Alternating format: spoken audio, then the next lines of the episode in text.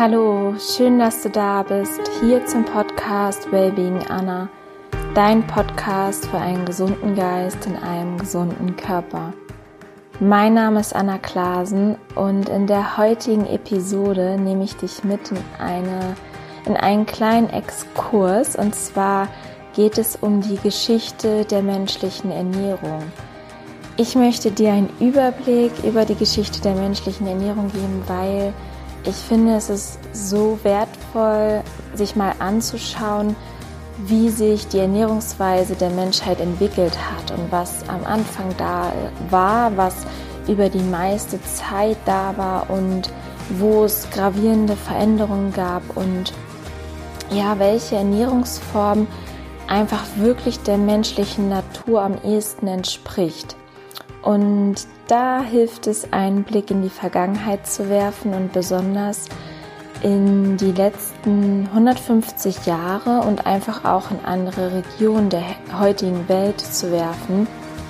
Und es geht einfach darum, um ein Bewusstsein dafür zu entwickeln, für die Bedeutung unseres Lebensstils. Was hat wirklich das Essen für eine Wirkung das Essen, das Trinken, der Wohnort, die Bewegung, ähm, der Schlaf und Stress zählt natürlich auch mit da rein, aber wirklich auch der, der Lebensstil, der Ernährung, was das für einen Unterschied macht.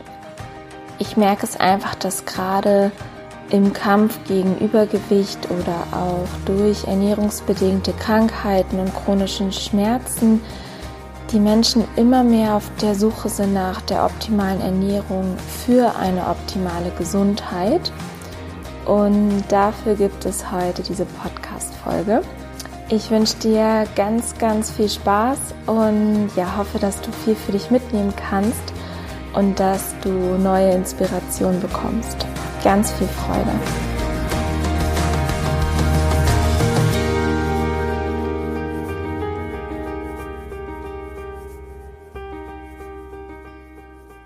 So, wir starten mit der Frage, welche Ernährungsweise entspricht wirklich am ehesten der menschlichen Natur? Und damit, dafür betrachten wir die Entwicklungsgeschichte des Menschen und seine Ernährungsweise. Und die Ernährungswissenschaftler von heute sind davon überzeugt, dass der erste aufrechtgehende Mensch vor circa vier Millionen Jahren in Afrika sich hauptsächlich von Blättern, Kräutern, Samen, Früchten, Beeren, Insekten und Wurzeln ernährt hat. Also alles, was quasi zu finden war, was er sammeln konnte. Und spätere Generationen ergänzten dann ihren Speiseplan gelegentlich durch zurückgebliebenes Aasfleisch. Also auch da gab es einen Teil der, also einen Teil der Ernährung, der aus Fleisch bestand aber das vermutet man, dass es vor allem in Zeiten war, wo das Nahrungsangebot knapp war. Und grundsätzlich ist einfach davon auszugehen, dass es so reichlich Pflanzen gab, gerade in den warmen Regionen, warmen Klima von Afrika, dass gar kein Grund bestand, auf das Fleisch auszuweichen. Und vor circa einer Million Jahre bauten dann die Menschen sich erste Werkzeuge, um Tiere zu töten und das Fleisch dann roh zu verzehren. Und es ist so, dass der Großteil der Nahrungsaufnahme weiterhin aus pflanzlichem bestand. Denn das Jagen war sehr, sehr kräftezehrend und in warmen Regionen einfach nicht notwendig. Jetzt machen wir einen Sprung in die Steinzeit. Also wir gehen 750.000 Jahre bis 75.000 Jahre zuvor, also zurückgerechnet von heute. Ähm, und dort waren die Ernährungsgewohnheiten unserer Vorfahren vor allem paleomäßig. Ich weiß nicht, ob dir das ein Begriff war. Also man sagt ja heute auch die Paleo-Diät. Das geht quasi auf die Steinzeit zurück.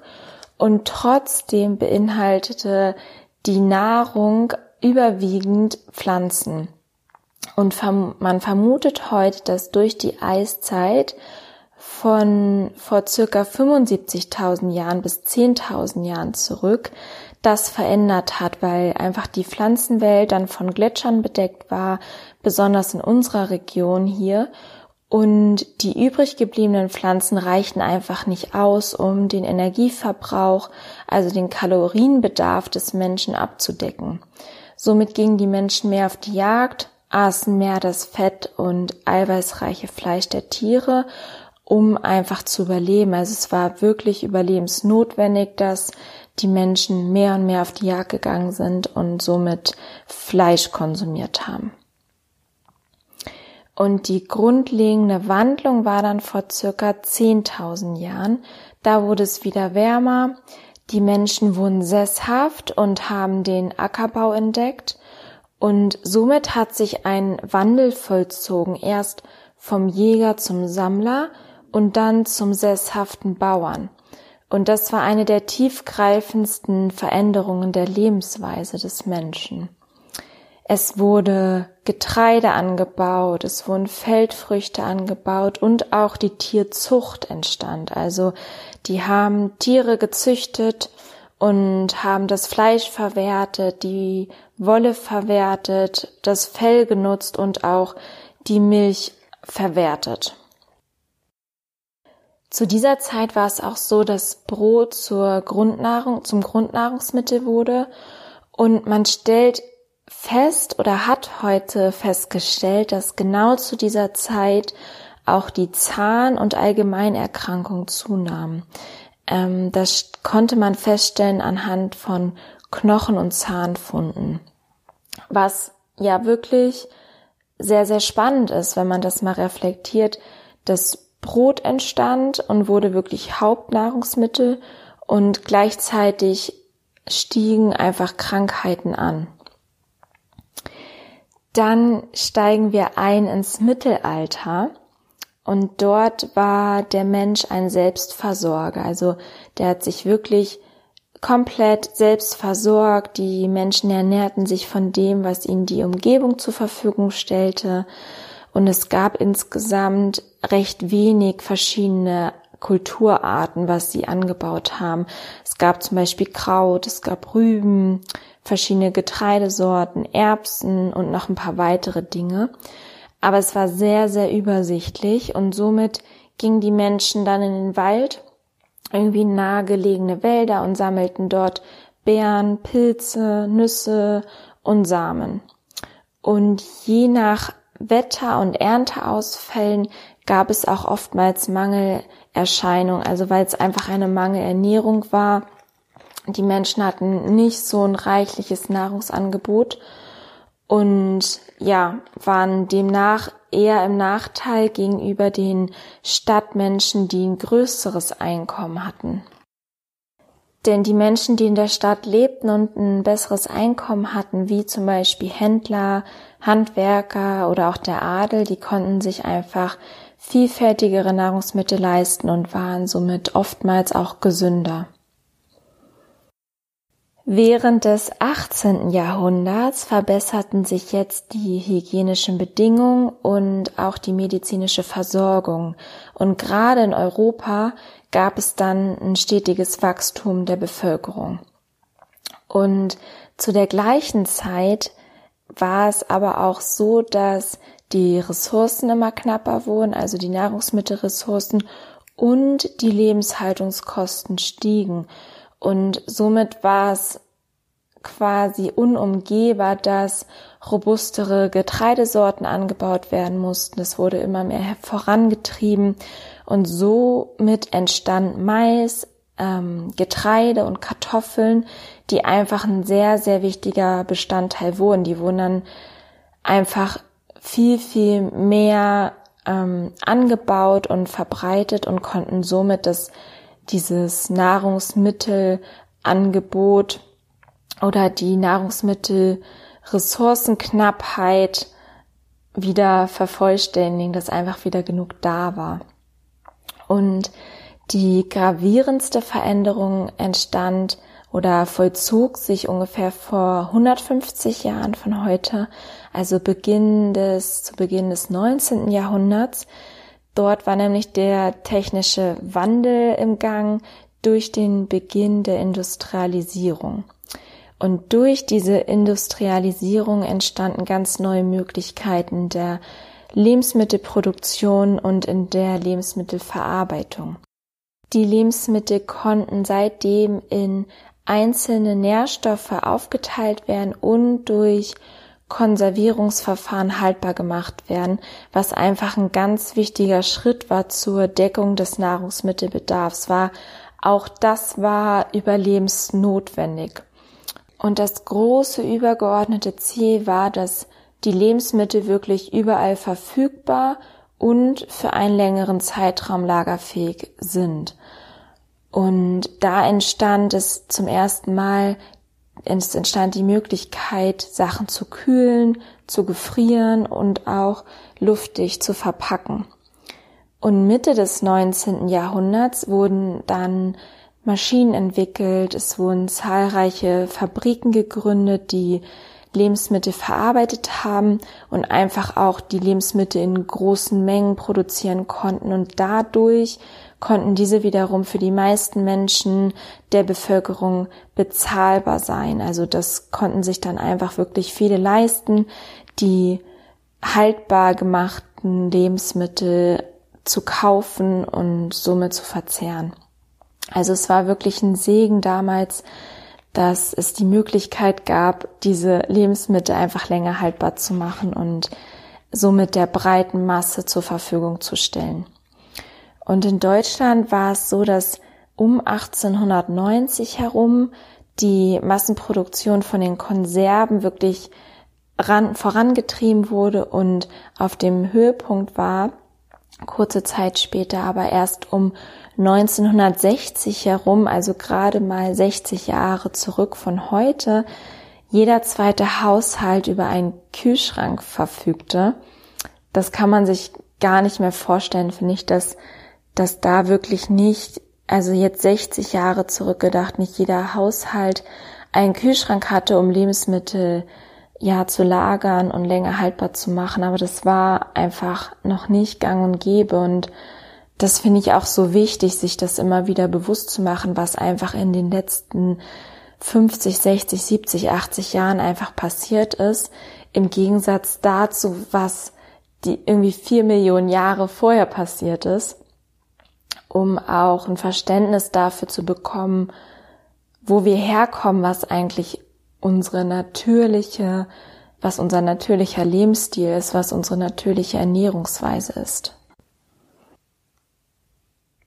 So, wir sind wieder Mitte des 19. Jahrhunderts und zu dieser Zeit hat einfach die Bevölkerung ist extrem gewachsen, gerade in den Städten. Also es war eine wirklich rasante Zunahme der Bevölkerung, Dichte da und somit gab es wieder Versorgungsprobleme an den Grundnahrungsmitteln und durch industrielle Verfahren, die bei fast allen Lebensmitteln durchgeführt wurden, wurden dann Auszugsstoffe hergestellt. Also es wurden von ganzen Lebensmitteln zu raffinierten Nährstoffen hergestellt und dieses Auszugsmehl entstand, entstand dadurch, dass es gibt einmal diesen Keimling und die Samenschale und die wurden vor dem Mahlprozess entfernt.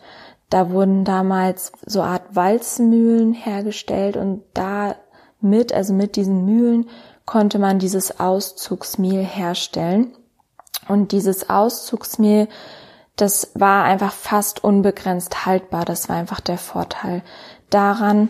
Da gab es nicht nur Mehl, es gab auch das gleiche Verfahren für Reis und für Zucker. Und ja, wie gesagt, es entstanden immer mehr so raffinierte Stoffe, Nährstoffe, Auszugsstoffe.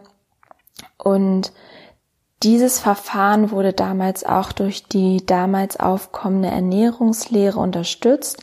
Da hat man einfach drauf geschaut, dass die Nahrungsmittel nach der Wertigkeit von Eiweiß, von Fett und von Kohlenhydraten beurteilt wurde und einfachen Kalorien berechnet wurde. Also die Priorität war damals die Energiedichte und dadurch entstanden einfach vollkommen vitaminarme und mineralstoffarme Produkte. Und das war einfach damals die Priorität, dass die Leute genügend Energie bekamen und satt wurden. Und wenn man sich das nochmal vorstellt, dass bis zum 19. Jahrhundert jegliche Getreidenahrung, also die gesamten vier Millionen Jahre davor, wurde jegliche Getreidenahrung auf der kompletten Welt, also auf der ganzen Welt ausschließlich aus dem ganzen Korn hergestellt. Es wurde immer das ganze Korn verarbeitet. Und erst dann im 19. Jahrhundert wurde das voneinander getrennt, wodurch ein, ein komplett neues Nahrungsmittel entstand, was in dem Sinne nicht mehr vollständig ist oder war. Und das zählt wirklich zu den gravierendsten Veränderungen in der Geschichte der menschlichen Ernährung. Zudem kommt natürlich, dass die Fertigprodukte entwickelt wurden. Also Ende des 19. Jahrhunderts gab es die erste Maggi-Fertigsuppe. Die ersparte natürlich viel Zeit und auch Kosten für die Menschen und war sehr, sehr beliebt. Und heute ist es ja gang und gäbe. Es gibt unzählige Tiefkühlprodukte, es gibt unzählige Konserven und Fertigprodukte in den Supermärkten zu kaufen. Und heute ist es auch noch so, dass Food Designer eingesetzt werden in der Nahrungsmittelherstellung, die Farbstoffe hinzufügen, Geschmacksverstärker hinzufügen und Konservierungsstoffe und mit Emulgatoren arbeiten und dadurch einfach unappetitliches appetitlich aussehen lassen und auch schnell verderbliche Sachen einfach lang haltbar machen können. Ein anderer Faktor ist natürlich, die, dass noch Aromastoffe eingesetzt werden. Ich glaube, das die nennen sich dann irgendwie so Flavoni, Flavonisten oder so in der Art, die dafür zuständig sind und die imitieren dann bestimmte Geschmäcker. Und es ist Fakt, das hat nichts mehr mit Natürlichkeit zu tun. Das sind künstlich hergestellte Geschmäcker, es sind künstliche Dinge, die in dem Essen drin sind, damit die Lebensmittel, die da eigentlich den Hauptbestandteil ähm, ja ausmachen sollten, dass das einfach länger haltbar gemacht ist. Und es ist einfach heutzutage so, dass immer mehr Künstliches in dem Essen drin ist. Hinzu kommt, dass natürlich auch die Industrialisierung in der Landwirtschaft angekommen ist um 1920, wo Kunstdünger eingesetzt wird, chemische Schädlingsbekämpfungsmittel und auch wissenschaftliche Züchtungsmethoden.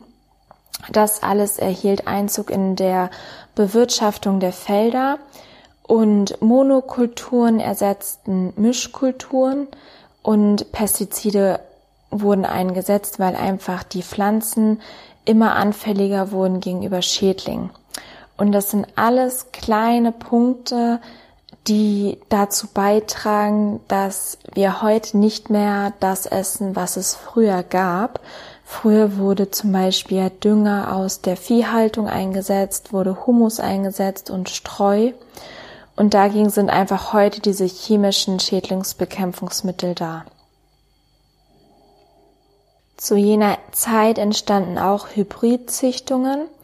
Also Pflanzen wurden gezüchtet, die besonders ertragreich sind und einfach stärker auf die Kunstdünger und die Bewässerung reagierten. Da entstand dann auch der sogenannte Hybrid Mais und Hybride sind Nachkommen von Kreuzungen verschiedener Zuchtlinien, um einfach bestimmte Eigenschaften zu verstärken. Somit entstanden Früchte, die deutlich süßer waren und zuckerhaltiger und zum Beispiel auch kernlos, was einfach ein Wunsch vom Konsumenten war. Das Problem dabei ist nur, dass gerade der Nährstoffgehalt einfach keine Aufmerksamkeit bekam. Also dem Nährstoffgehalt der Lebensmittel wurde zu jener Zeit keine Aufmerksamkeit geschenkt.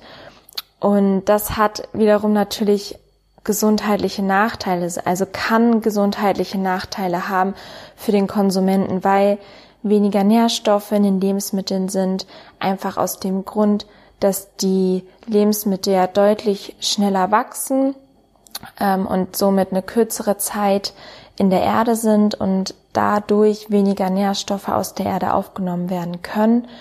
Und auch der Faktor, dass ganz, ganz viele Früchte kernlos sind, ähm, bedingt, dass bestimmte wertvolle Inhaltsstoffe, die wirklich in dem, nur in dem Kern drin sind, zum Beispiel ganz viele wertvolle Antioxidantien, die in Kern drin sind, dass die auch nicht mehr weitergegeben werden können, einfach weil sie nicht mehr vorhanden sind.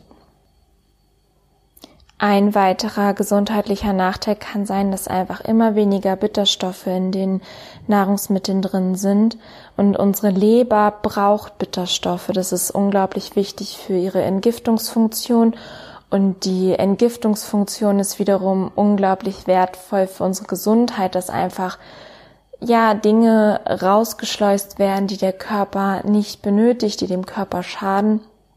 Dafür sind ja die ganzen Detox-Maßnahmen da, dass die Leber Zeit bekommt, um zu entgiften. Und es, es hilft natürlich, wenn man täglich Bitterstoffe aufnimmt, die der Leber helfen. Und die sind einfach weniger vorhanden. Und ähm, Bitterstoffe regen auch die Verdauung an, einfach, dass die Verdauung besser funktioniert, dass auch wieder Nährstoffe besser aufgenommen werden können. Es ist insgesamt mehr Fruchtzucker in, in den Gemüse- und Obstsorten und auch insgesamt viel, viel weniger sekundäre Pflanzenstoffe. Also es gibt zum einen ein Mehr an nicht so guten Sachen und ein weniger an sehr, sehr wertvollen Sachen. Ich möchte jetzt Fruchtzucker überhaupt nicht verteufeln. Fruchtzucker an sich ist sehr, sehr gesund beziehungsweise sehr viel gesünder als Industriezucker. Aber trotzdem, wenn mehr an Fruchtzucker da ist und an ein weniger Nährstoffen, ist es trotzdem eher ein Minus als ein Plus.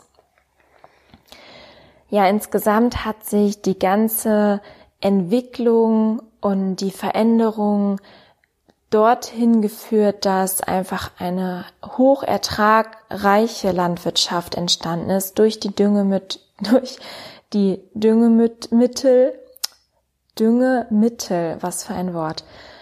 Genau, dadurch, durch Maschinen, durch Züchtung, einfach durch diese drei Faktoren wurde die Landwirtschaft immer ertragreicher. Und heute ist es ja so, dass Lebensmittel einfach im Überfluss vorhanden sind. Sie sind so günstig wie nie zuvor. Nur die Frage ist, welchen Preis zahlen wir dafür? Ich finde es unglaublich wichtig, dass jeder einfach lernt, mit dieser Fülle des heutigen Angebots wirklich verantwortungsvoll umgehen zu können. Denn es gibt einfach Schattenseiten, es gibt bei Vorteilen gibt es auch immer Nachteil und ja, wir müssen einfach schauen, dass die Nachteile nicht überwiegen und dass einfach Faktoren wie Belastung der Umwelt und der Gesundheit des Menschen nicht überhand nimmt, sondern im Gegenteil, dass man das immer weiter reduzieren kann. Dass einfach die Ursachen dafür, wie Düngemittel, Düngemittel, ja, Herbizide, Pestizide, Zusatzstoffe, Gentechnik und so weiter, dass das einfach aufs Nötigste reduziert wird oder vielleicht durch natürlichere Mittel ähm, ersetzt wird. Und dass einfach, ja, Fertigprodukte und die Zutaten, also diese Einzelzutaten, die zusammengefügt werden, dass das reduziert wird, dass einfach Schadstoffe reduziert werden und ähm, ja, man einfach schaut oder einfach einem bewusst ist, dass immer weniger Nährstoffe in den Lebensmitteln drin ist. Ein weiterer Punkt ist natürlich Massentierhaltung, Medikamente, Legebatterien, die zur Belastung der Umwelt beitragen und einfach die Gesundheit des Menschen gefährden. Und ähm, ja, es gibt noch unzählige Sachen. Es gibt noch den Müll, Plastikmüll, durch die ganzen Einwegverpackungen. Man bekommt ja heute kaum noch irgendwie Obst und Gemüse, was nicht irgendwie in Plastik eingepackt ist. Und es führt einfach dazu, dass immer mehr Zivilisationskrankheiten ansteigen, dass immer mehr Menschen mit Karies zu tun haben, mit Bluthochdruck, mit Krebs, mit jeglichen Allergien und auch immer mehr Menschen mit Übergewicht zu tun haben, weil einfach natürlich der dieses kalorienreiche Essen und weniger Bewegung dazu führt, dass immer mehr Übergewicht da ist. Und laut der Deutschen Gesellschaft für Ernährung sind circa 60 Prozent der Männer und knapp 40 Prozent der Frauen und was auch einfach sehr, sehr erschreckend ist, finde ich wirklich 10 Prozent der Kinder übergewichtig. Und für mich ist es einfach so ein Anliegen, dass das umgekehrt wird, dass es wieder in die andere Richtung geht, dass Menschen aufgeklärt werden, was ihnen wirklich gut tut, was gesund ist, wie sie abnehmen können, wie sie ihrer Gesundheit was Gutes tun können. Ja, zusammengefasst bedeutet eine evolutionsgemäße Kost, dass die meisten Menschen sich schon gemischt ernähren, aber zum größten Teil aus pflanzlicher Nahrung. Also dass wirklich die pflanzliche Nahrung der größte Teil der Ernährung ausmacht. Das stellt sozusagen die natürliche Ernährung des Menschen dar. Es gab den Ackerbau, es gab die Viehzucht vor 10.000 Jahren, dann kam die Industrialisierung vor 150 Jahren, was wirklich eine sehr, sehr kurze Zeitspanne ist im Gegensatz zu den vier Millionen Jahren vorher. Und die gravierendsten Veränderungen waren wirklich in dieser kurzen Zeit in der Ernährungsweise und vor allem natürlich auch die körperliche Aktivität, gerade in den letzten 50 bis 60 Jahren was einfach ja einen riesigen Unterschied gemacht hat für ganz, ganz viele Menschen. Und ich finde, man merkt immer, dass diese Veränderungen heute noch kaum zu bewältigen sind. Dadurch entstehen ja erst diese Zivilisationskrankheiten, was den Preis dafür darstellt, dass es halt immer bequemer geworden ist und immer kostengünstiger. Was aber wiederum super schön ist, dass heutzutage die pflanzliche Kost ja immer ein größeres Interesse wieder bekommt.